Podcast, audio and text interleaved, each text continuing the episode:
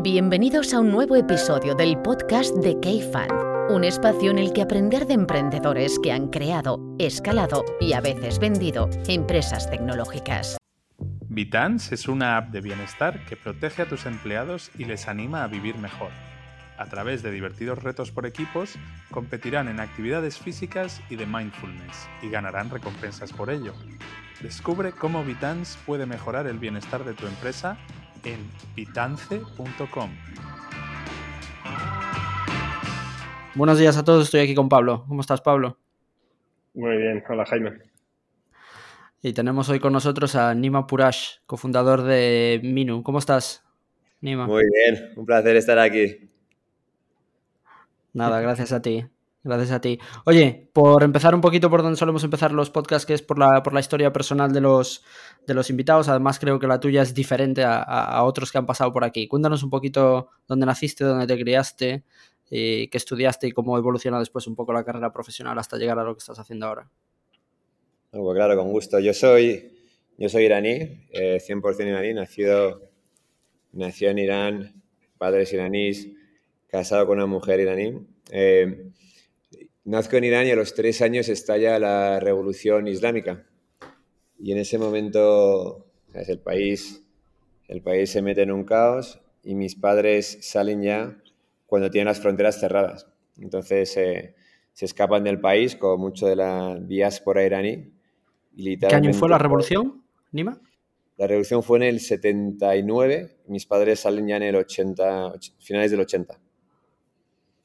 Eh, y en ese momento ya no se podía salir del país, entonces todo el mundo empezó a escapar como podía, básicamente. Mis padres eh, con, se ponen todas las pertenencias en sus espaldas, un niño de tres años en el brazo, que era yo, puro, puro estorbo, como te puedes imaginar, y se, se escapan a pie, y a, pie y a caballo, digamos, con, un, con lo que eran people smugglers, por la, por la frontera de Turquía.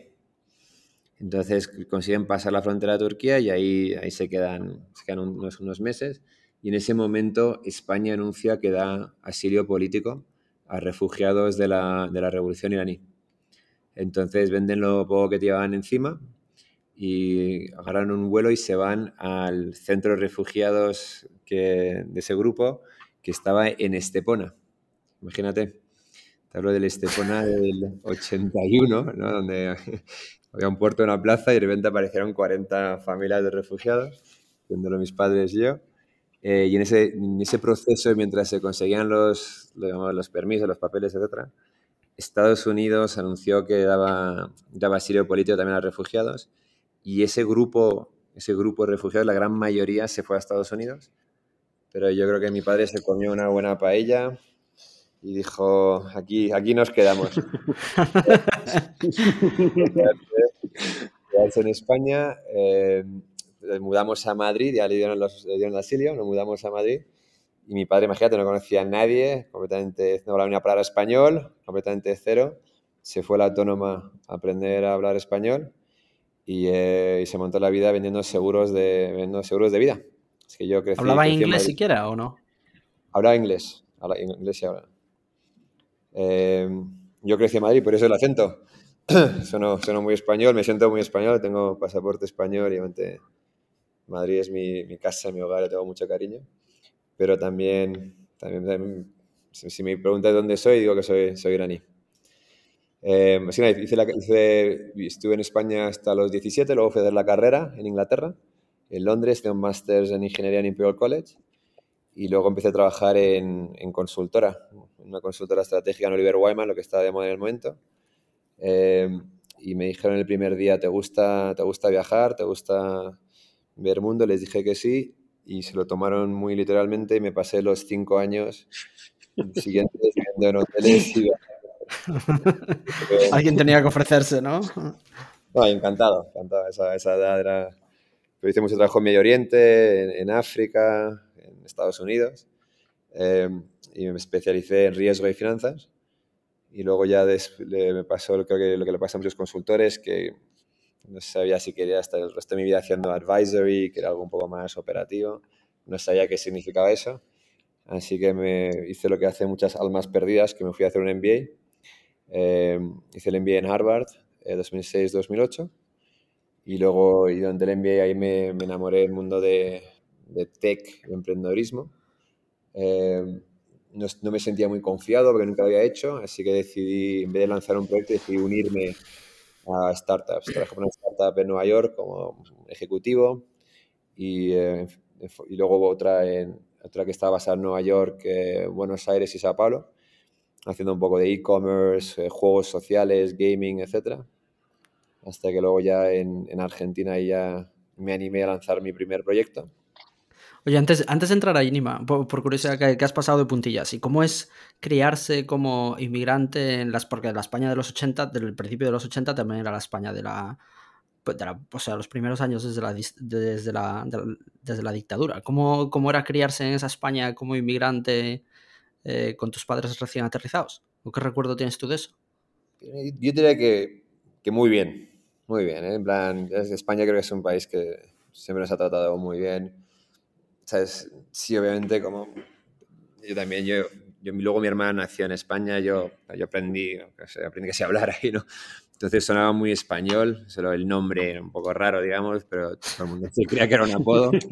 pero eh, eh, en general muy bien. ¿sabes? ¿sabes? Sí tuvimos unos cuantos episodios, mis, mis padres hablan con mucho, mucho acento y esto, y los típicos a lo mejor episodios de un poco de xenofobia que pasa en cualquier país pero nada grave en absoluto y la verdad es que España nos, ha tratado muy bien, es, yo lo considero mi casa, digamos. Así que, que muy bien, ¿eh? Muy bien. Me cuesta mucho no, no, preguntarte 70 cosas sobre tu vida y, y, centrarme en toda esa experiencia, la verdad. Pero, pero nada, oye, saltamos porque es que yo me, me, encantaría saberlo todo. Algún día con una cerveza o hacemos un podcast de historia y tratamos ese tema. pero, pero muy alucinante. Porque claro, me imagino que hasta, hasta este día, por profundizar un poco más en esa parte, que a mí también me interesa, como decía Pablo, o, sea, o, o, o seguís teniendo familia en Irán, ¿no? O sea, tú decías que tienes mucho sentimiento iraní, o tenéis, seguís teniendo familia en Irán o la mayoría se fue con, con en aquellos años. Toda mi familia salió de Irán porque mi familia es, eh, es de una religión que se llama Zoroastra, que es una religión antigua que había en Irán antes de llegarse el Islam. ¿no? Y es una religión como que queda muy poca gente en el mundo. Yo mismo soy ateo, pero eh, y toda esa comunidad tuvo muchos problemas durante la revolución islámica. Así que todo el mundo salió. O sea, yo, yo, no tengo ningún familiar mío ahí. Mi, mi, mujer, mi mujer es musulmana y ella sí tiene familia en Irán, pero yo no tengo nada de, no, tengo, no me queda nada de familia en, en Irán. Pero sí le tengo, yo, Irán es un país ahora muy complicado, ¿no? Y como veis, salimos las noticias, la verdad es que es un régimen barbárico, es un régimen animal, ¿no? Eh, pero claro, esto es lo que esto es después de la revolución y de estas últimas cuatro décadas. Yo, yo tengo como una conexión muy importante al país porque es donde creció mi, donde nació y crecieron mis padres, ¿no? Donde, claro.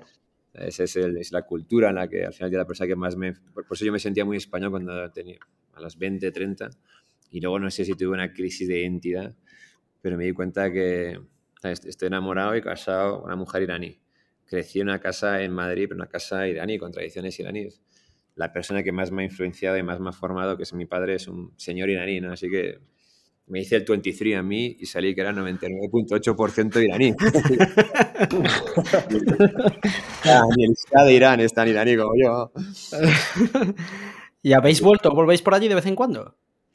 Mira, yo he vuelto una vez en mi vida y eh, te cuento esto muy rápidamente. Yo volví hace seis años y vuelvo con mi mujer, ¿no? También para conocer la familia de mi mujer y ver dónde había crecido mi mujer, pero es igual yo como un niño pequeño, ¿no? Renuevo mi pasaporte iraní en la embajada de Pakistán, imagínate, en Washington. Y vuelvo a Irán, es como he vuelto a mis raíces, ¿no? Estaba ilusionado como loco. Llegamos al aeropuerto, mi, mi, mujer se pone el velo, pasa por seguridad. Llego yo, le doy mi pasaporte, una sonrisa gigante. Los iraníes son muy, eh, muy educados, ¿no? Entonces el señor ahí en seguridad me dice, bienvenido, mete, mete mi nombre en la base de datos.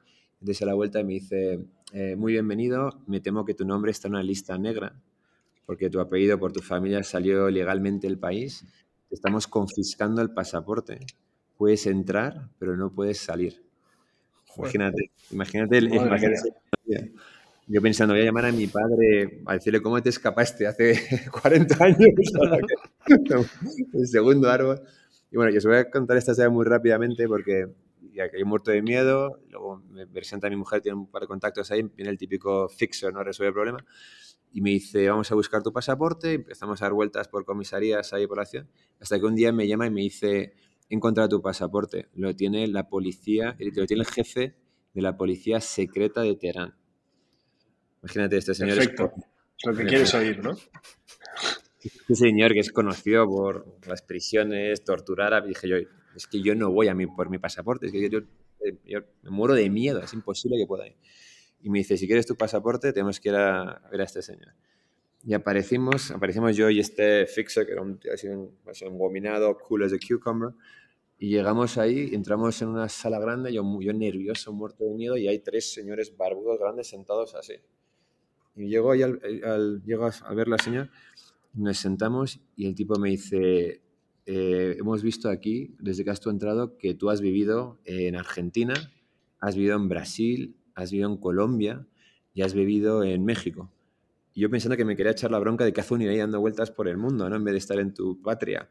Y yo empiezo en un discurso de, no, yo me quería quedar, pero mis padres me sacaron del país. Ahora, imagínate, echando la culpa a mis padres. Me sacaron del país hace tres años, yo me quería quedar. Y yo que estoy casado con una mujer, y yo he vuelto sabiendo que había riesgos, y me dice, mira, me dice, calla. Claro, me callo en ese momento. Dice, la razón que te hemos pedido que vengas aquí, porque digamos, yo llevo unos días con mis compañeros aquí, teniendo un debate de en qué país están las mujeres más guapas. ¿Te puedes imaginar? Así enfermo está este país. Así, el jefe de la policía secreta no tiene nada que hacer. Y por eso, porque querían tener esta conversación, hablamos dos o tres minutos de tontería, me dio el pasaporte y me fui. Así de mal está Irán. Así, este, este régimen. Un desastre, una lástima, ¿eh? porque un país con tanto potencial y con tanta diáspora que ha conseguido tantas cosas fuera del país, pero ¿quién va a volver a reconstruir ese país? Pues no. Joder, qué, historia. Desde luego. Oye, entonces, ¿Te habías quedado antes en, eh, perdona, Jaime, emprendiendo en Argentina? Exacto, entonces yo, en Argentina fui con la, la, startup que estaba trabajando, era una startup de juegos sociales, era el, estaba a cargo de ingresos, Revenue Officer, y luego y ahí, me, ahí fue el momento que me sentí, quiero emprender, eh, y luego lancé un proyecto que era un proyecto de e-commerce, se llama Forma Fina, que hacía curadoría y vendía productos exclusivos que traíamos de Estados Unidos, que no encontrabas en Latinoamérica. Tuvimos un modelo ahí donde primero vendíamos, luego comprábamos, había buenos márgenes, ¿no? Porque era producto exclusivo, etc. Lanzamos en Argentina, expandimos a Chile, a Brasil, a Colombia y a México. Una empresa que llegó a facturar unos 7 millones de dólares, levantamos unos 4 millones, ahí de fondos de Redpoint E-Ventures y de AllVP, de South Ventures, unos cuantos más. Y, y ese proyecto fracasó Em, y fracasó, creo que por muchas razones, muchos, muchos errores que hice, que hice yo. Pero creo que en particular hice, creo que hice dos, dos, errores que, de los que aprendí mucho. Creo que, ¿sabes? Una fue, creo que la razón que empecé ese proyecto fue porque quería emprender. ¿no? En plan, ¿sabes? Dije, ese momento de mi vida que ahora quiero emprender. Eh, y luego eh, escogí un proyecto basado, creo que no se me ocurre una peor forma de hacerlo, ¿no? Fue como basado en lo que leía en TechCrunch y en las noticias, que estaba de moda y en proyectos que otra gente había empezado, etc. Pensando en este concepto de hacer un copycat de lo que funciona bien en Estados Unidos y hacerlo en Latinoamérica. Y la verdad es que eso fue un error creo que muy profundo, porque creo que ¿sabes? No, no había una pasión genuina mía del, del proyecto, ¿no? del problema que buscaba solucionar. Y claro, era, estaba basado en información, en lo que leías en los artículos de los medios, ¿no? que todo pinta genial y nunca hice un due diligence de, de ahora cómo funciona este modelo de negocios, qué son las sorpresas, qué son los, lo, lo, que duele, lo que impacta, digamos, el crecimiento, lo que impacta en los unit economics, etc. Eh, em, y luego también creo que, eso, creo que eso, se nota, que cuando no está esa pasión, pues lo nota el equipo, lo nota el ecosistema de error tuyo, etc. Creo que eso, eso fue un muy gran error. Y luego el otro error que creo que hice es, ah, creo que subestimé, nos estábamos en cinco países latinoamericanos, hemos levantado poco dinero, y creo que subestimé la complejidad de operar en más de un país, en la, donde sea, ¿no? creo que todas estas hipótesis de que todas cosas extrapolan o asset light, etcétera, pues resultaron ser, ser muy equivocadas. Eh, y por eso ahora soy un gran creyente de hiperfoco y un país hasta que lo ganes. Y solo expandir cuando ya estás, digamos, con mucho capital y con esto, pero por eso nuestra empresa llevamos ahora en Minu cuatro años y medio y seguimos en México y estaremos en México un rato. Porque una pregunta, Anima, este, eh, ¿el ángulo LATAM en tu vida entra por casualidad por, por la experiencia de Bostu o, o porque, o, por, qué, LATAM? ¿Es casualidad y a partir, de ahora, a partir de ahí ya te has quedado ahí? Lo de LATAM fue mucha casualidad. Estaba, estaba basado en Nueva York. Eh, mi novia, que es mi mujer ahora en ese momento, se va a hacer un MBA en Barcelona. Y dije yo, bueno, mientras está haciendo su MBA, eh, dije, si siempre he querido, con muchos españoles, no hablamos el idioma, hemos tenido una curiosidad, digamos, había viajado obviamente por LATAM y siempre es divertido viajar por LATAM. Entonces eh, dije, esta es mi oportunidad para, para, tener una experiencia en una parte del mundo que, que me ha traído mucho. Eh, los de Boston eran, eran eh, fundadores de, de, Harvard, les conocía, empezamos a hablar hubo la oportunidad de estar haciendo un proyecto con ellos basado entre Nueva York, Buenos Aires y Sao Paulo, así que dije, perfecto, esta es mi oportunidad para, mientras ella hace su MBA, yo pasar un tiempo, tiempo y conocer esa región. Eh, y nada, lo que, lo que iba a ser un plan de un año ya, ya son 10 años que llevo en la región y sin ningún plan de, irme de aquí. Pero fue, fue muy casual, fue a Argentina, me, me, encantó. Cada país es muy diferente, pero hay, una, hay, hay, un aspecto del caos de Latinoamérica y de la, la, forma de ver las cosas, de hacer las cosas que, que me encanta, me encanta, me he sentido muy en casa aquí. Así que fue a Argentina un par de años, fue luego Chile unos meses, estuvimos viendo en Brasil un par de años, luego yo, yo y mi, mujer nos casamos y luego fue un año en Colombia y ahora ya llevamos unos casi seis años en México.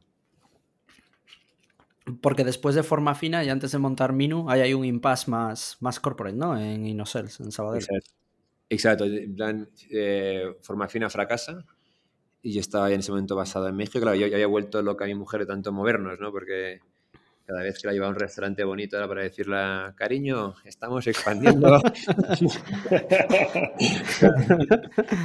El chat ahí se pone un poco nerviosa cuando tenemos date nights, pero eh, así que nada, nos mudamos, mudándonos, etcétera, hasta llegamos a México y luego eh, formación a fracasa. Y claro, como, como muchos otros emprendedores que seguro que habéis tenido aquí, cuando una empresa fracasa, pues es, una, es una jarra de agua fría y luego te rompen la jarra en la cabeza, ¿no? Es, es un... duele, ¿no? Está, tenía la confianza por los suelos, un sentimiento de culpa gigante, te, das cuenta de todos los errores que has hecho, te has hecho muchos errores. Eh, ¿Cuánta pasta llegaste a levantar con Forma Fina y cuántos empleados, o sea, ¿qué, qué tamaño tuvo la criatura? Forma Fina levantamos 4 millones de dólares en total y facturábamos 7 ha sido una operación bastante pequeña. El, el, momento más grande éramos casi 70 personas en todos los diferentes países. Estábamos en, en, Buenos Aires, en Santiago, en Bogotá, en Sao Paulo, en Ciudad de México y en Miami. Equipos pequeños, digamos, pero eh, oficinas pequeñas, pero un desmadre. eh, y en ese momento yo, necesitaba recuperarme psicológicamente y financieramente. Y por cosas de la vida resulta que, coincido con el, que es mi socio ahora en Minu, que empezamos a trabajar en Oliver Wyman juntos. Y él se había hecho parte, él se quedó en Oliver Wyman, se hizo partner, montó la de Ciudad de México y nos, nos coincidimos aquí. Eh, entonces justo vimos que estábamos los dos aquí, empezamos a hablar y me dijo, mira, pues yo estoy en un banco, estoy en Banco Sabadell. Eh, él se vino como, es un, es un rockstar, se había ido como COO y había montado el banco, había, había liderado sacarse la licencia bancaria de Banco Sabadell, que Banco Sabadell en México nació y creció de forma, forma orgánica. Eh, se había sacado licencia bancaria y estaba montando el banco y el banco tenía banca corporativa y tenía banca de empresas y quería la tercera línea de negocio para banca de personas hacerlo, hacerlo un proyecto digital. Eh, y estaban buscando a alguien que sepa de banca y que también sepa de, tecnología de digital. Pero la, primera vez que hablamos le dije yo, pero tú me ves a mí trabajando en un banco, yo, en startups, etcétera, y aquí así son las cosas. Dos meses después estaba un mes después. Eh, es un proyecto precioso, un proyecto estupendo porque fue lanzar el primer banco 100% móvil en México. Eh, y Banco Sabadell la verdad es que nos dio mucho, eh, pude montar mi propio equipo de cero, entonces trajimos un equipo de gente que no venía del mundo de banca, pudimos definir el proyecto, y que construir un proyecto que luego fue muy exitoso, muy enfocado también en, en, eh, en ahorro. Eh, creció muchísimo, conseguimos 10.000 clientes de nivel 4 que necesitas un KYC en persona. Eh, ha sido un proyecto muy, muy divertido y luego a mí psicológicamente la verdad es que me, me ha ayudado muchísimo. O yo, yo, muchos amigos que ahora están cerrando sus primeras empresas, etcétera, les, les recomiendo recuperarte, ¿no? Un poco tener que digerir todos los aprendizajes ¿no? de, un, de, un, fracaso y también darle tiempo para que se te pase, se te pase un poco el trauma emocional que tienes al comienzo, ¿no? Porque es, es, eh, es duro, ¿no? ¿no? ¿no? mola nada, ¿no? Mm. Um, y la verdad que me, me, me, alegro mucho porque fue, fue estupendo. Hice un proyecto que me encantó, montamos un equipo muy padre, en plan, tuvimos ahí un, ¿sabes? disfrutamos ahí de éxitos, ese crecimiento que tuvimos con ese, con ese equipo, lanzamos un producto que funciona muy bien. Y luego yo mismo también me di cuenta que, ¿sabes? que no tendría la energía que tengo ahora si no hubiese hecho ese, ese paréntesis en el mundo corporativo.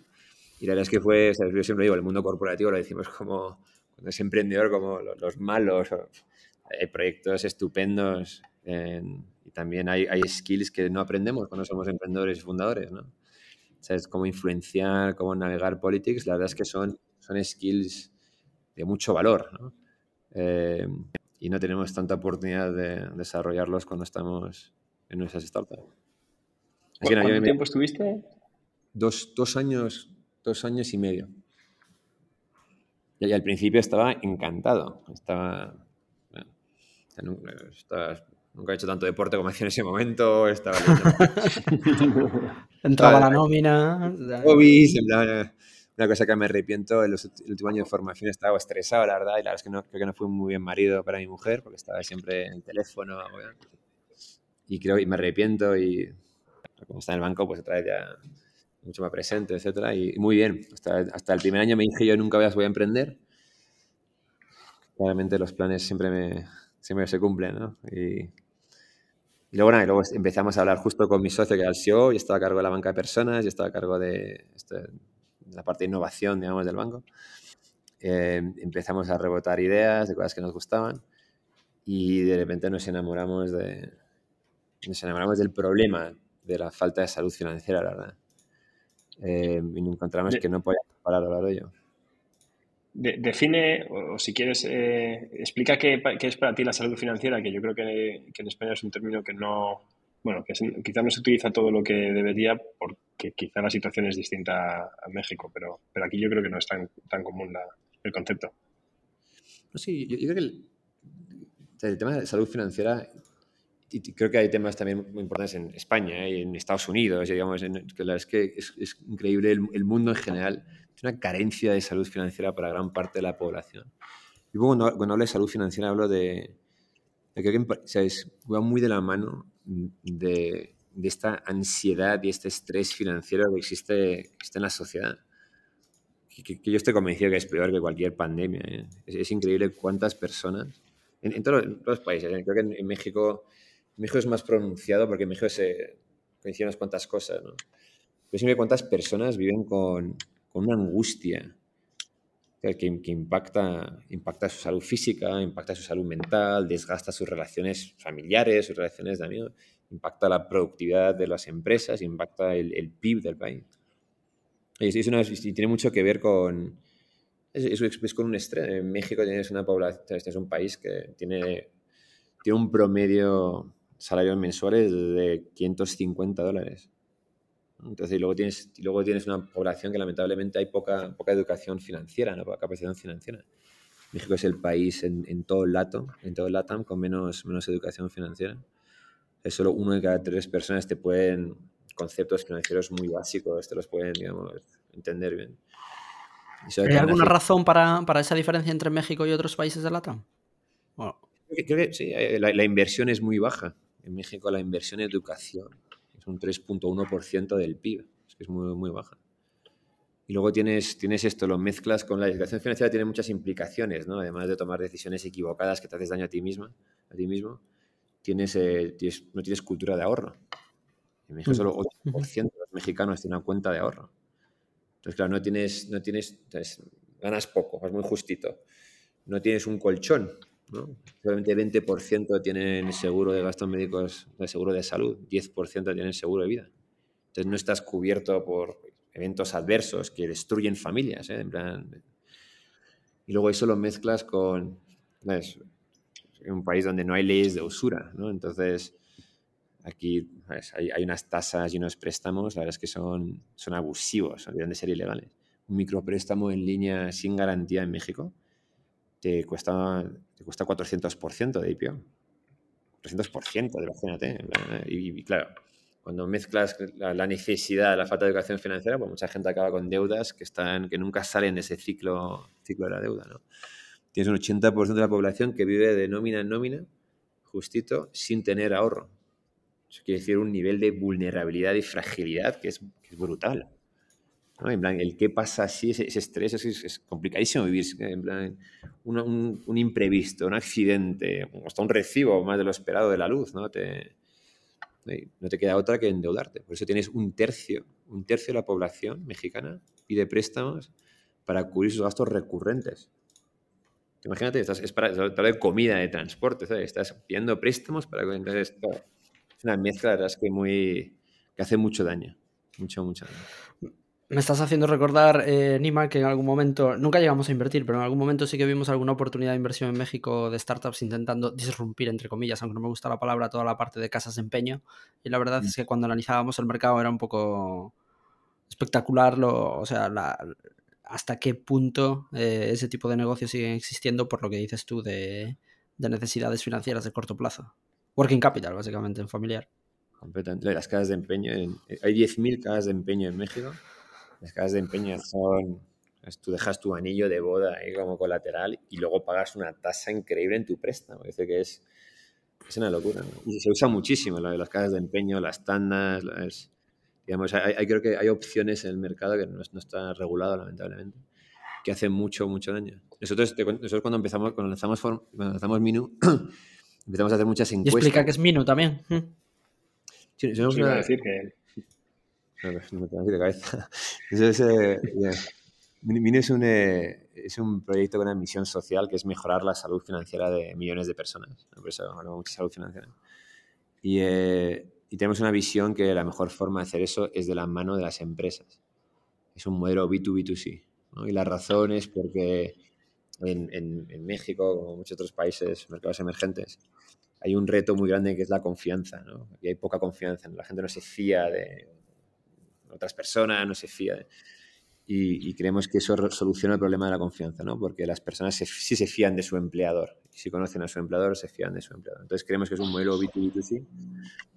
Y también vemos que nos gusta eso mucho porque resolverle el problema de la salud financiera resuelve el problema de estrés de los empleados, que resuelve el problema de la retención de talento para las empresas. Entonces hay, hay un win-win muy claro. Cuando la, tu gente está tranquila, no está ansiosa, no está frágil, etc., no se va porque le pagan 2.000 pesos más en la empresa de... Entonces nosotros lanzamos, digamos, con esta, con esta misión y esta visión. Estamos trabajando con ya más de 600 empresas en el país. Trabajamos con logos así icónicos como Grupo Modelo, Coppel, Telefónica, Scotiabank, Cinemex, Capgemini, etc. Y luego trabajamos con muchas pymes también, todo el sector, sector privado. Eh, con un producto que gusta mucho, tiene un NPS 92 y tiene ratings de 4.8 de 5. Y lo que es nuestra solución es una solución que justo ayuda a las empresas a atraer y retener mejor talento con una plataforma de beneficios digitales y de comunicación. ¿Qué son beneficios digitales y comunicación? Beneficios digitales básicamente son, tenemos como 40 beneficios y esos beneficios incluyen, por ejemplo, beneficios que te ayudan a tener más liquidez en tu nómina tenemos el producto de salario on demand, es acceso inmediato 24/7 a tu salario ya devengado, ya trabajado, cuando lo necesites sin que tengas que esperar al pago de la nómina. Tenemos un producto que te deja ahorrar con recursos disponibles en cualquier momento, ahorro a vista, a un 8%, que luego sube a un 10%. Tenemos unos productos que te dan descuentos en más de 10.000 establecimientos, que puedes pagar el agua, el gas, etcétera, de la aplicación sin ninguna comisión tienes seguros, eh, asistencias, check-ups, eh, citas dentales, tienes un mundo entero de acceso a doctores, a especialistas, a nutriólogos para tener programas de dieta, terapeutas para poner programas de terapia. Em, tienes una, una, pieza que te permite luego tener acceso a temas de gimnasio, de meditación. Entonces, un mundo, digamos, de todo lo que son beneficios que te ayudan a mejorar, mejorar tu bienestar físico, bienestar mental y financiero. ¿no? Y la verdad es que creemos que va muy de la mano. Especialmente queremos ayudarte a que tengas liquidez para que no te endeudes, que tengas ahorro para que tengas un colchón y estés más tranquilo, que hagas mucha prevención de temas de salud física y salud mental. Y luego mucha comunicación, que esto es una herramienta de comunicación y encuestas para estar muy cerca de, tu, de tus empleados, ¿no? para saber dónde hay puntos de, puntos de estrés que pueden resultar en salidas de la empresa. Muy interesante. Eh, Nima, ¿y, cuál es la feature o las features que más usan los empleados de vuestros clientes? Que entiendo que los, los empleadores ven esto como una especie de perk y un, una solución que ayuda a sus empleados a eso, ¿no? A estar más retenidos o más contentos, que al final repercute mucho en productividad, en muchas otras cosas. O sea, es algo bueno como entorno profesional. Pero, ¿cuál es, del lado del empleado, cuáles son las features más utilizadas? No, exacto. Justo, como dices, el del lado de la empresa, la razón que lo usan es, son por tres razones, ¿no? Una, ven, ven el impacto que tiene. Entonces, hicimos un estudio con la Universidad de Harvard con nuestros datos anonimizados solamente nuestros clientes que muestra que si comparas un empleado que tiene, los empleados que tienen Mino y los que no tienen Mino, mejora la rotación, disminuye la rotación anual en un 20%. Entonces estamos hablando de ya un ahorro muy importante en ese costo de rotación, que te sale muy caro porque hay que reemplazarlo, hay que buscarlo, entrenarlo, etc. Entonces les gusta uno por ese impacto, sube la tasa de aceptación un 25% de las ofertas y mejora la fidelización un 12%. Entonces hay una parte del impacto, como comentas tú, que tiene tener salud financiera de cara al, talento, la retención y la atracción. Nosotros otra parte que digamos es les permite gestionar pues todos los beneficios. para una pyme es un benefits in a box, ¿no? un precio genial y para una grande pues te permite tener todo digital, tener datos holísticos para tener una estrategia integral de, beneficios. Y luego tenemos la plataforma gamificada, porque muchas veces se quejan de, sabes que yo ofrezco beneficios pero nadie los usa, nadie los aprovecha tenemos un engagement altísimo de cuatro logins por mes por usuario y la razón es justo es porque está gamificado. Cada vez que yo ahorro, cada vez que hablo con mi nutriólogo, cada vez que uso el salario on demand, cada vez que uso un descuento en el cine, todo esto me da puntos estrellas y esto me sube de nivel y a ningún costo para la empresa o para el, empleado me mejora las condiciones de todos los beneficios. El ahorro que está al 8%, ahora está a 10, que ya es altísimo, está ahora a 10%. La cobertura de seguro ahora me dobla, ahora tengo unlocking de módulos de fines y medio. Y luego para los colaboradores, la verdad es que los trabajadores dependen mucho también de, su perfil. Entonces, rangos salariales más bajos, fíjate lo que están usando ellos mucho es tema de salario on demand, ¿no? que es un producto que es, muy, noble, ¿no? digamos, en un mundo que, ya todo está bajo demanda, ¿no? la música que escuchas, el contenido que lees, el motor de tu vida financiera también debería de estarlo. Especialmente dado el impacto que tiene, ¿no? que te da una tranquilidad enorme saber, yo tengo mi nómina y es líquida y tengo acceso a ella y la segunda es también un sentimiento de empoderamiento, ¿no? Ahora afronto una necesidad no con un préstamo, una promesa de repago, sino con el resultado directo de mi esfuerzo. Entonces, eso se usa muchísimo. El tema de los descuentos se usa mucho. Y luego cuando vas subiendo de rangos salariales, vemos que el mundo de acceso a doctores y terapeutas y nutriólogos y expertos de salud sexual, etcétera, se usa mucho. A mí me alucina, me, alucina mucho lo del salario on demand porque tiene todo el sentido del mundo, ¿no? Tú trabajas un día, que se te pague un día, ¿no? Y no se hace porque a efectos prácticos es un, bueno, es un buen lío.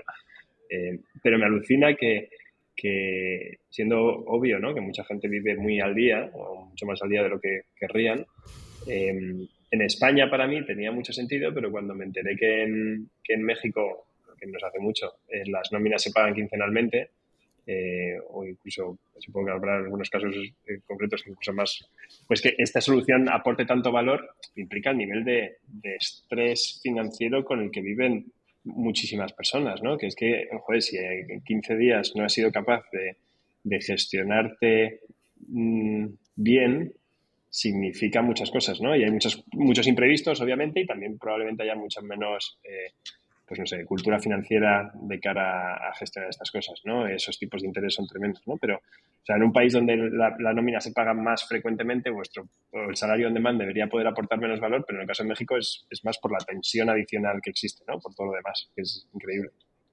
Sí, y la cosa que creo que no, es un tema de que gestiones bien tus finanzas, porque yo creo que el problema, el problema que existe hoy en día con una nómina quincenal, te diría que nosotros tenemos clientes hasta que tienen nóminas semanales y aún hay problemas de estrés financiero.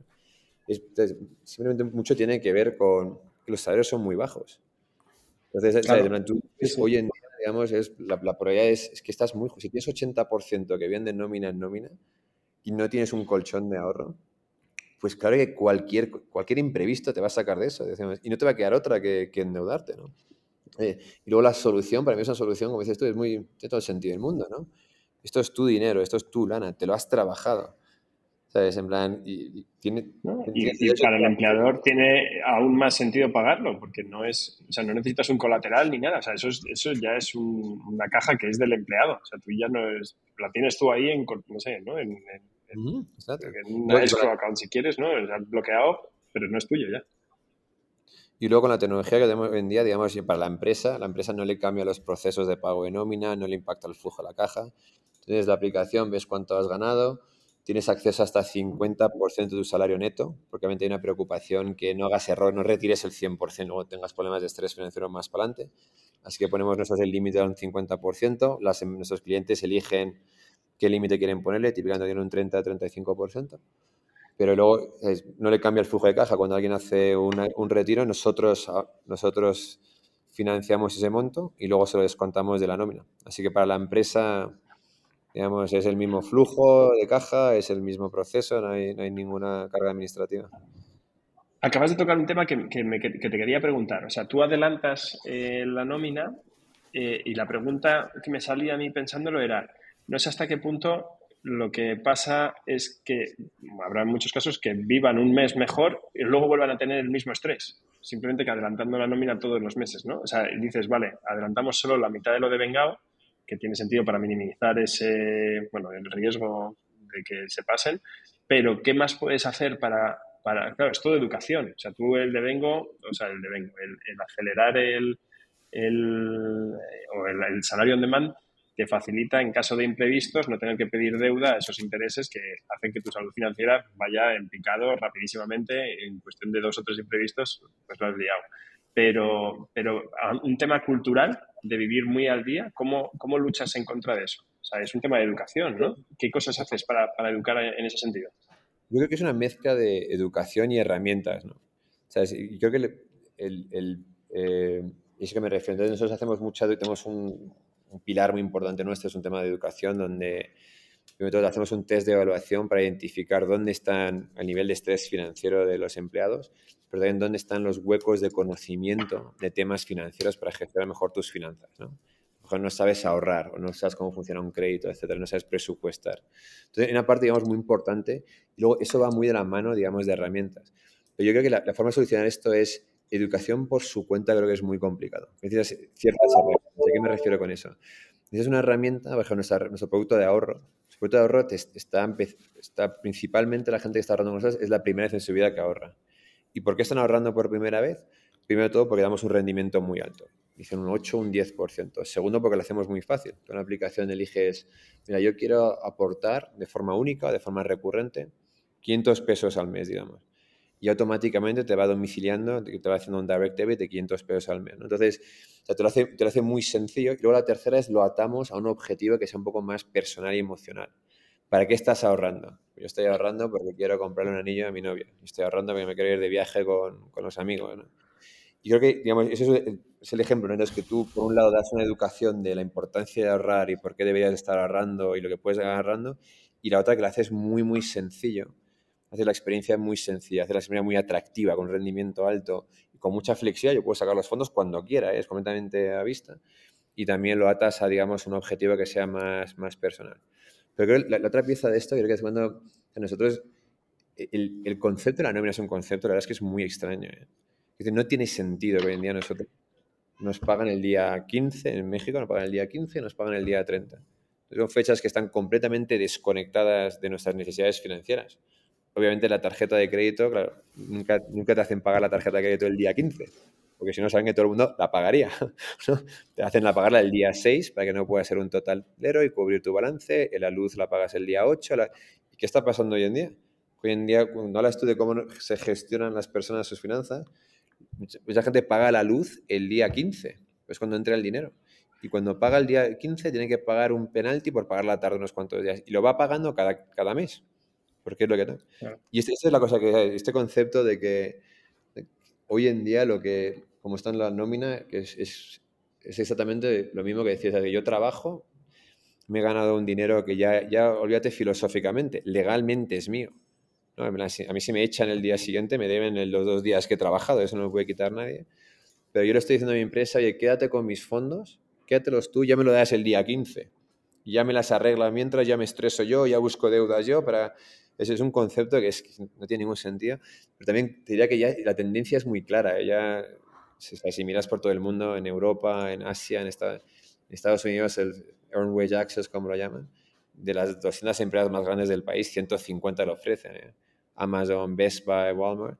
La razón es que porque A tiene todo el sentido del mundo y B ya hay tecnología que hace que esto sea muy sencillo para la empresa también, no, sea ningún, no tenga ningún esfuerzo para la empresa. Y, digamos, es un mundo de on demand, ¿sabes? Y, es algo que yo creo que debe ser una, hasta regulación, ¿eh? porque eh, eh, es una de las cosas que más le puede cambiar la vida a muchas personas, el tener su nómina líquida. Este, este es el motor de tu vida financiera. En vez de, en vez de darle préstamo, ese, darle, darle acceso a lo que es suyo darle liquidez con lo que es suyo, que legalmente le pertenece, para que no tenga que endeudarse. Es como muy, muy, una solución muy elegante y muy obvia. Cuando lo piensas, tiene mucho más sentido que facilitar el préstamo, que tiene un coste. Si lo que quieres es mejorar la vida de. Totalmente. Mm, Nima, em, bueno, me apetecía preguntarte, eh, hubo una época eh, que aquí en España salieron varios modelos del salario on demand muy centrados en, y tú y yo lo hemos hablado en varias ocasiones, muy centrados en, o el modelo de negocio estaba basado en las comisiones, unas, unas pequeñas comisiones que iban cargando el adelanto, ¿no? Y entonces, si, si eh, tú se lo vendías a una empresa y cuantos más adelantos o más empleados eh, adelantas en su nómina, en base a esas cantidades, pues se cobraban más comisiones, eh, siendo unos, unos, unos, montos muy razonables, se basaba en esto, ¿no? Y ahora eso, viendo a vosotros, viendo a algunos competidores vuestros, parece que ese modelo ha cambiado hacia un modelo más de recurrente de software, en vuestro caso de plataforma en torno a la salud financiera, que, tiene en mi cabeza mucho más sentido, ¿no? Pero, pero parece que, que era un, un tema de, dificultad de hacer que los números salieran con el otro modelo o hay algo más en torno a hacer una experiencia más plena desde el lado del empleador y del empleado. ¿Por dónde van los tiros? Yo creo que en tres cosas y creo que digamos, el mundo de saber on demand en nuestro caso, nosotros empezamos con un modelo transaccional, como comentabas, donde era gratis para la empresa, pero luego el empleado le cobrabas como si fuese un cajero. Cada vez que hacía retiro le cobrabas un monto fijo, da igual el monto que, monto que retira. Y nosotros con eso crecimos, firmamos muchas empresas, etc.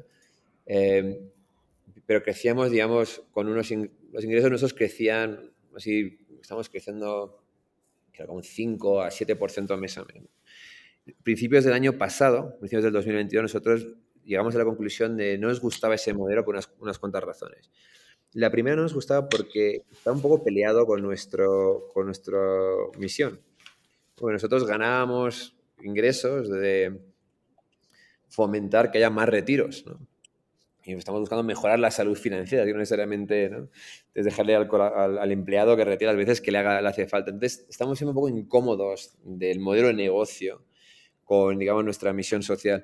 Y también es una cosa creo que muy interesante, ¿no? Creo que muchos de esos proyectos de misión social es importante que no solamente el, objetivo que tienes, la misión que tienes, pero que tu modelo de negocio esté muy alineado con esa misión, porque si no luego tienes, tienes incentivos donde estás buscando hacer algo que no necesariamente quiere decir que estás cumpliendo tu misión. Esa es una. Luego la otra que también vimos, que a mí fue un aprendizaje muy interesante, en, en ese momento nosotros nos medíamos por empresas que firmábamos cuántos empleados tenían, el, famoso signed employees o el, lo que llaman el, el, annual contract value, ¿no? el valor de ese contrato, que, ese, que tenía en cuenta, la forma que se calculaba eso era en función de un comportamiento de conversión de cuántos empleados hacían usuarios de la app y cuántos usuarios de la app se hacían usuarios transaccionales.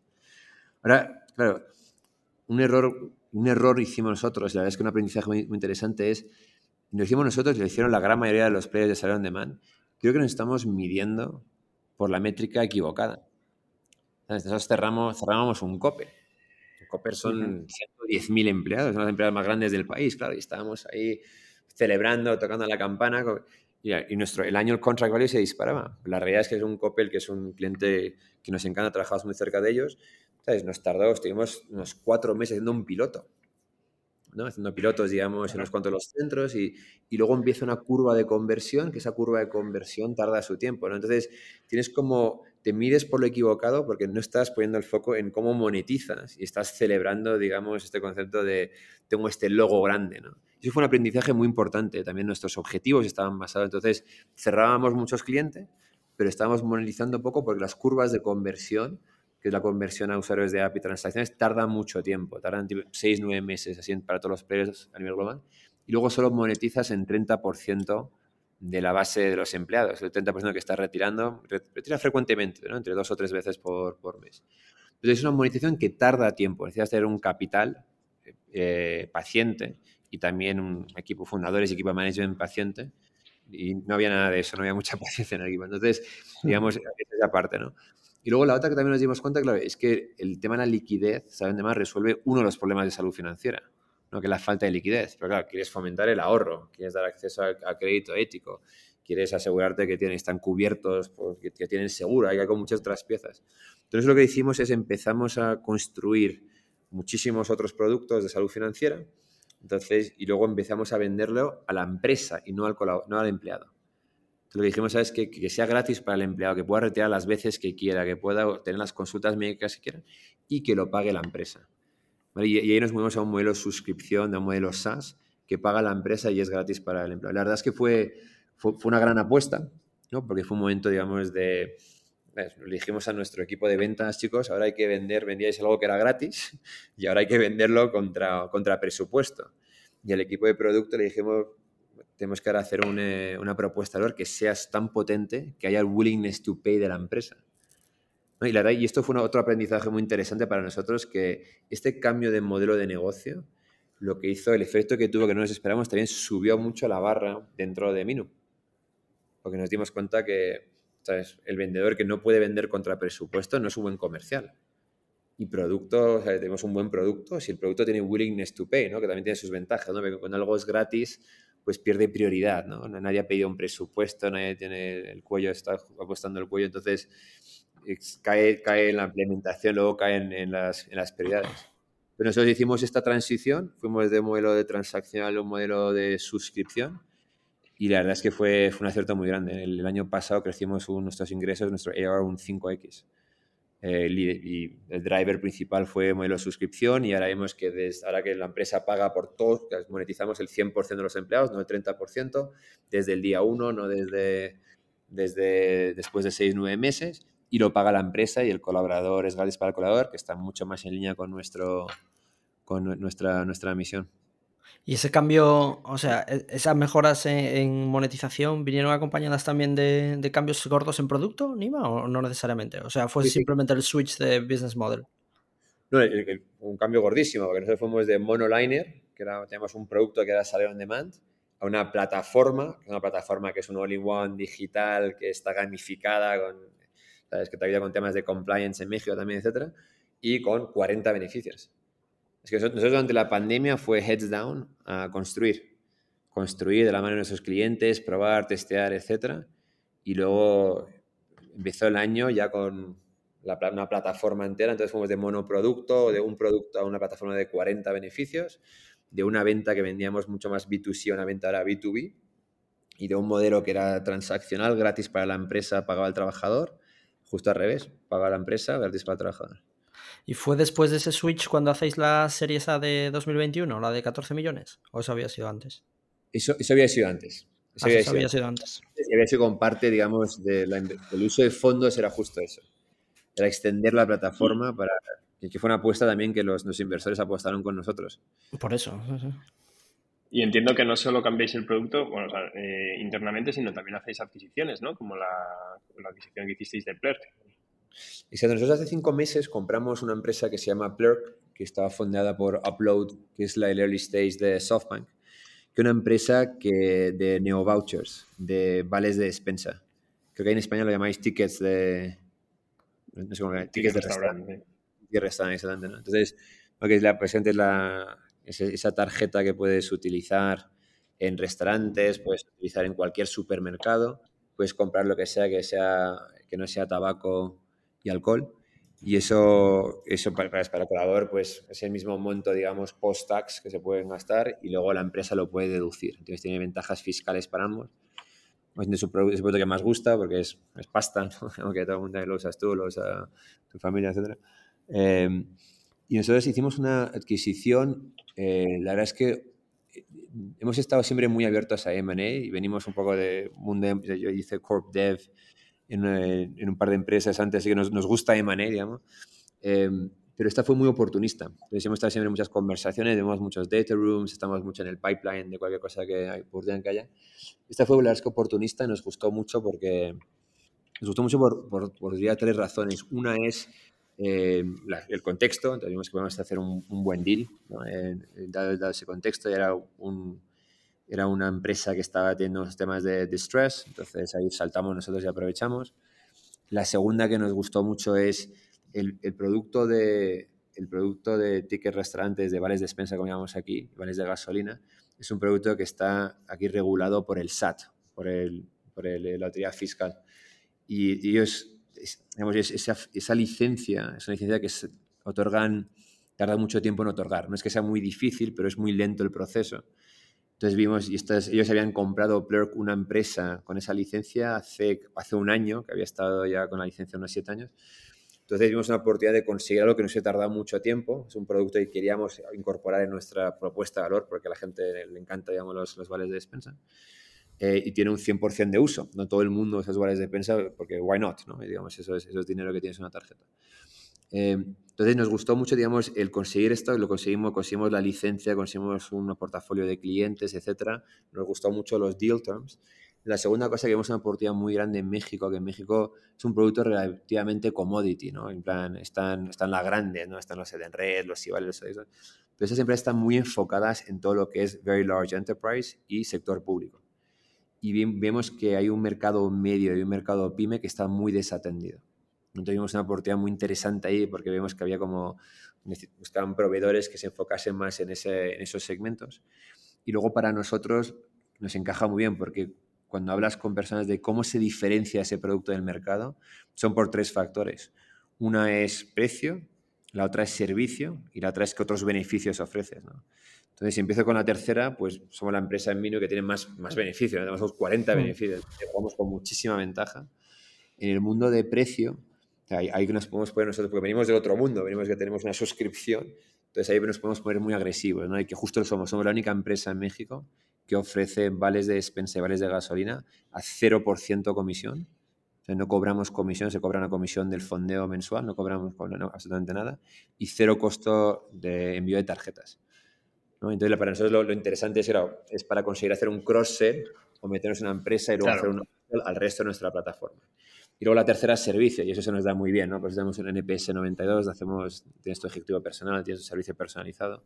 Entonces queremos tener una oportunidad muy interesante. Y la tercera es, creo que acelera nuestro, de llevarnos mucho mercado, y la verdad es que está desde la adquisición, hemos crecido muchísimo en Vale. Y desde la, de, y la tercera es, nos acelera nuestro roadmap. Nosotros estamos convencidos que lo próximo grande en el mundo de HR Tech y de beneficios es beneficios flexibles es que tú puedas poner una bolsa y el, aquí tienes tus 2.000 pesos, gástalo como tú quieras. Y cada uno de nosotros, ¿sabes? En Pablo se lo gasta en deporte, en ejercicio, yendo al gimnasio, Jaime tú quieres ir de viaje, yo me gasto en libre y cada uno, y todo eso tiene sus deducciones fiscales, ¿no? Entonces lo puedes customizar tus beneficios en función de tus necesidades y cómo cambian tus necesidades.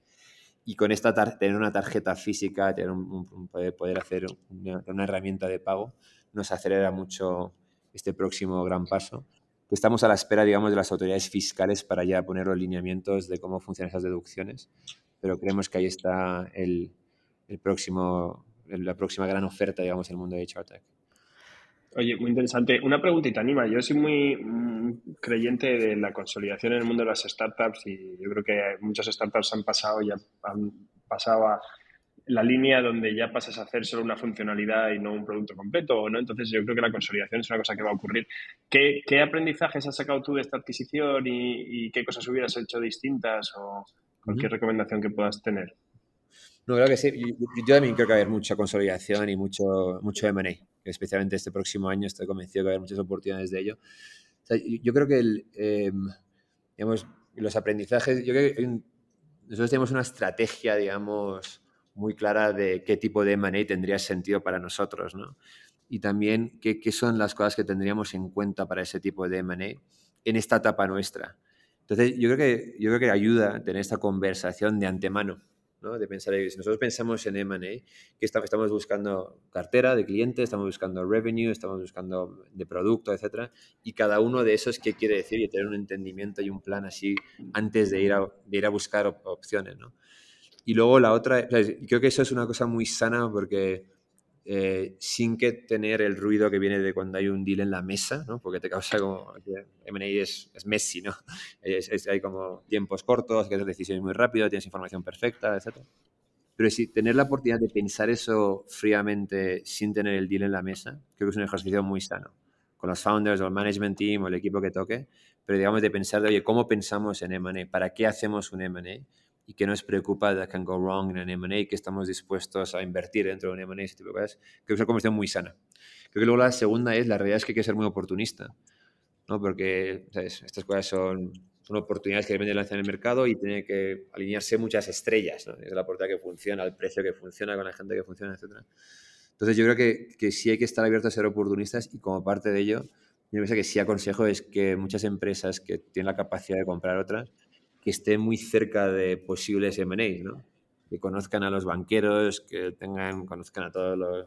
¿sabes? Que no puede haber un M&A sin que se enteren ellos, ¿no?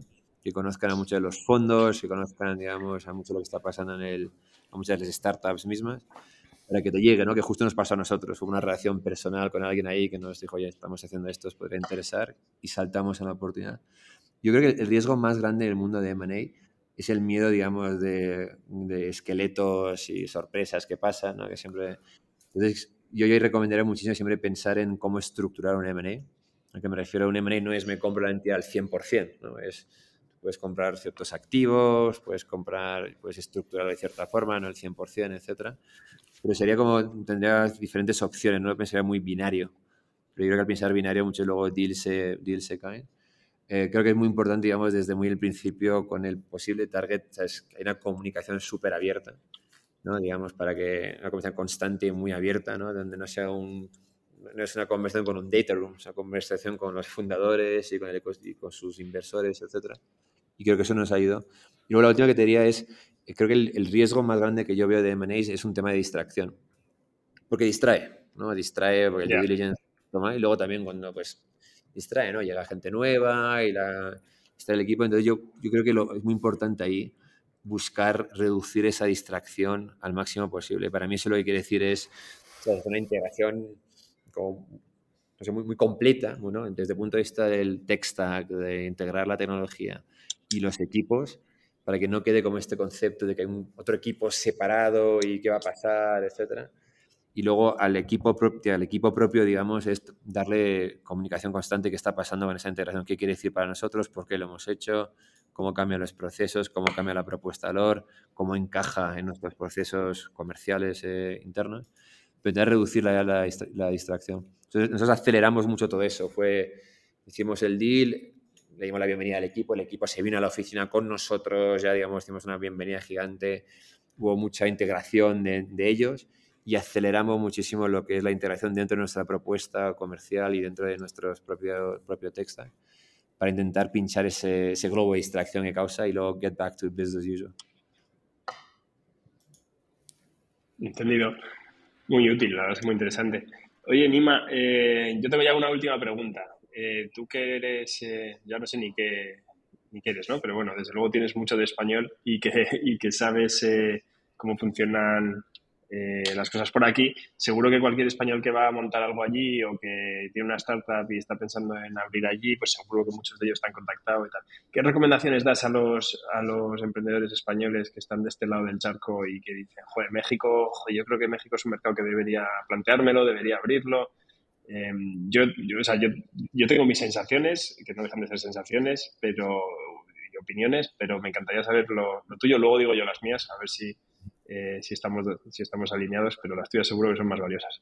La verdad es que sí, tengo, hay muchos emprendedores españoles que, que, me contactan justo pensando en, entrar en México.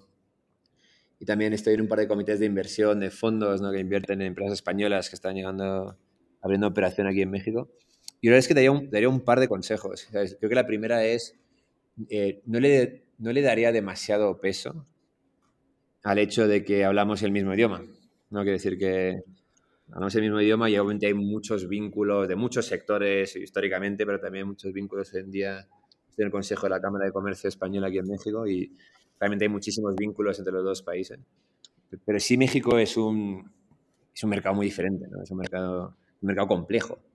Entonces yo la, la, primera cosa es, tendría, sería muy consciente de eso, ¿no? En plan, no le daría mucho peso al tema del idioma, si le pondría, si se quiere hacer esa expansión, pues pasaría muchísimo tiempo en México, no haría, no buscaría un country manager y ya lo gestionaría de fuera, sino estaría muy presente, me empaparía y conocería, digamos, el, el mercado, el país, etc.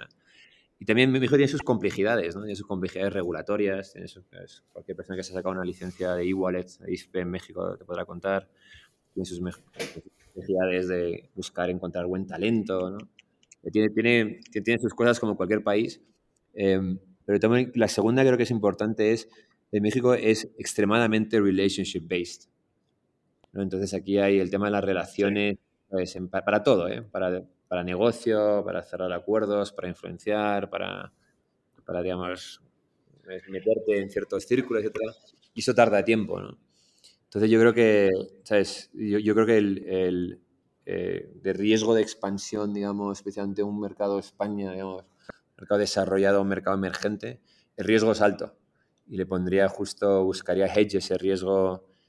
Me haría mucho la pregunta de si tiene sentido sí o no.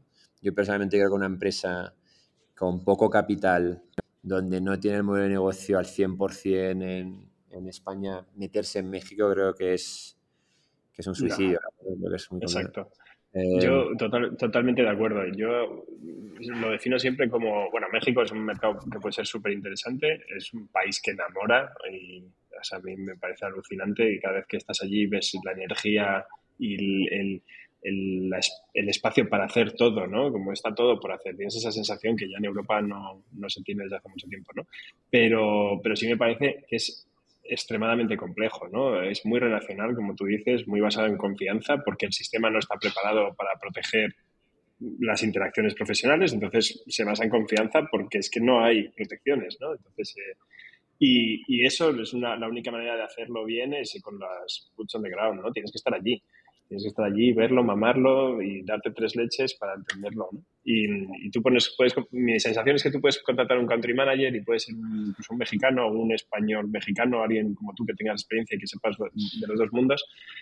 Pero si no lo has vivido y no lo has visto de cerca, cuando esa persona te cuente qué está pasando y por qué está pasando y por qué hay que hacer cosas distintas, no creo que seas capaces de, capaz de entenderlo bien, ¿no? Entonces creo que ese salto que tú dices que el idioma es, es mínimo, el idioma es lo de menos, ¿no? lo, lo, que sí tiene un valor quizás son las empresas españolas que están por allí, que a lo mejor tienes clientes que te pueden abrir puertas allí y esa parte relacional, atajarla, atajarla, a hacerla más corta, pero, pero tienes que entender cómo es la cultura mexicana para de verdad, digamos que hacer eso bien, ¿no? Todo lo demás yo creo que es pues es un poco como Estados Unidos, pues no vas, no abres Estados Unidos sin ir, ¿no? Pues me da la sensación de que es bastante parecido, por razones completamente distintas, ¿eh? eso sí. Completamente de acuerdo. Yo creo que el salto de un mercado de desarrollo a un mercado emergente es un, salto grande, ¿no? Y luego la otra es, también, eh, si lo ves en, históricamente, la gran mayoría de las empresas brasileras que han llegado a México, que les iba bien en Brasil, las empresas chilenas que les iba bien en Chile, que han llegado a México, americanas, en plan, les ha costado mucho crecer. Muchas se han metido una hostia y luego también les ha costado, les ha costado crecer. Entonces, yo creo que México es un, es un gran mercado, es un mercado que está, está under todo, ¿no? Está underbanked, está underpenetrated, está, hay, hay tanto, digamos, aquí que crecer y hacer. Pero sí creo que es importante ser muy consciente de que Getting Mexico Right es, eh, requiere, digamos, mucho empaparse y mucha inversión. Y relacionado con esto que decías, eh, Nima, eh, y por lo que comentabas antes de la experiencia de forma fina, entiendo que foco México 100% por ahora y, y copar el mercado y a partir de ahí ya, ya pensaréis en expansión internacional, ¿no?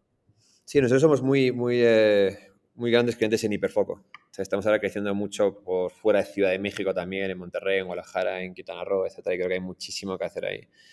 México creo que está en un momento también muy especial, ¿no? todo el tema de nearshoring está causando que la rotación en México, en, en todo el sector privado, se ha disparado y todo el mundo estaba buscando armarse para esta guerra de talento, ¿no? Para atraer retener talento. Y ahí encajamos nosotros muy bien, somos el líder de la categoría, somos una marca ya conocida, entonces hay mucho que hacer aquí, no queremos distraernos con nada. Tenemos un producto que es muy sticky, no tenemos muy poco churn, entonces sabemos que una vez que llegamos, ahora se trata de land grab, de puro land grab y especialmente fuera de, fuera de la capital. Em, y el plan es quedarnos aquí. Tenemos, tenemos clientes que nos están pidiendo que nos veamos con ellos a otros países, etcétera pero la respuesta por ahora ha sido hiper poco en México, por lo menos este año y mitad del año que viene. Y funding de sobra para afrontar ese hiperfoco, ¿no? Porque habéis levantado bastante pasta, tanto, creo que tanto equity como deuda, ¿no? Sí, exacto. Tengo la suerte de, de conseguimos levantar ambos deuda que nos ayuda para financiar los retiros sin tener que usar nuestro balance sheet, nuestro propio equity. Y luego hemos levantado equity para lo que es nuestro runway, hemos levantado ya un total será de de 60 millones, unos 30 equity y unos 30 de deuda. que os quiten lo bailado, como se suele decir aquí. Se encanta Oye, para ir acabando, las preguntas habituales que le hacemos a todos los invitados. Recomiéndanos un libro o algún tipo de contenido, Anima, y recomiéndanos también a alguna persona para invitar al podcast que no haya venido todavía. Mira, pues de, libros, yo, leo mucho, me gusta mucho leer, así de libros que tengan que ver con mundo emprendedorismo. A mí el, el, que me gusta mucho es el de Ben Horowitz, The Hard Thing About Hard Things porque, es súper divertido el libro también. Pero tiene unas cuantas cosas que a mí se me han quedado mucho en la cabeza, especialmente este concepto de contrata a personas por sus fuerzas, no por sus faltas de habilidades. Y soy muy gran creyente de eso, ¿no? contrata a un comercial que es el comercial que vende más, aunque no quiera meter una cosa en Salesforce, that's ok, pero si vende más, que en plan, y soy muy gran creyente de, eso. Este, temas así más personales, estoy leyendo un libro de Peter Atia que se llama Outlive, que es de cómo, cómo vivir más y cómo, cómo reducir el riesgo de estos cuatro, cuatro drivers de la muerte de todo lo que es cardiovascular, neurodegenerative, todo lo que es mundo de diabetes. Eh, y luego... Outlive has dicho, ¿no? Sobre longevidad. Exactamente, de Peter Atia. Que, está, que está, es, es, es, muy interesante, ¿no? Es, es como nosotros mismos tomar la iniciativa de, de hacer cosas basadas en nuestra genética y en nuestro contexto para asegurarnos que somos más preventivos sobre nuestras, nuestra longevidad. Em, y luego, quien, quien, no ha estado en vuestro, en vuestro podcast, aquí hay un, digamos, del lado de inversores, yo recomendaría a, Rafa de Aro de Cometa, eh, muy, muy crack y una, una persona estupenda de como buenas historias. Eh, y también es uno de los inversores que ha estado aquí y ha visto el mercado mexicano y cómo ha cambiado el ecosistema. Y luego de, y luego de, de emprendedores, pues a un amigo, digamos, a Manolo Atala de Fairplay. Me parece también un gran emprendedor y un mejor persona, como dicen. Pues te tomamos la palabra con ambas cosas. Nima, mil gracias, un placer. Muchísimas gracias a ustedes. Qué gustazo. Muchas gracias por tu tiempo. Un placer, Nima. Nos Cuídate. vemos. Gracias muchísimo.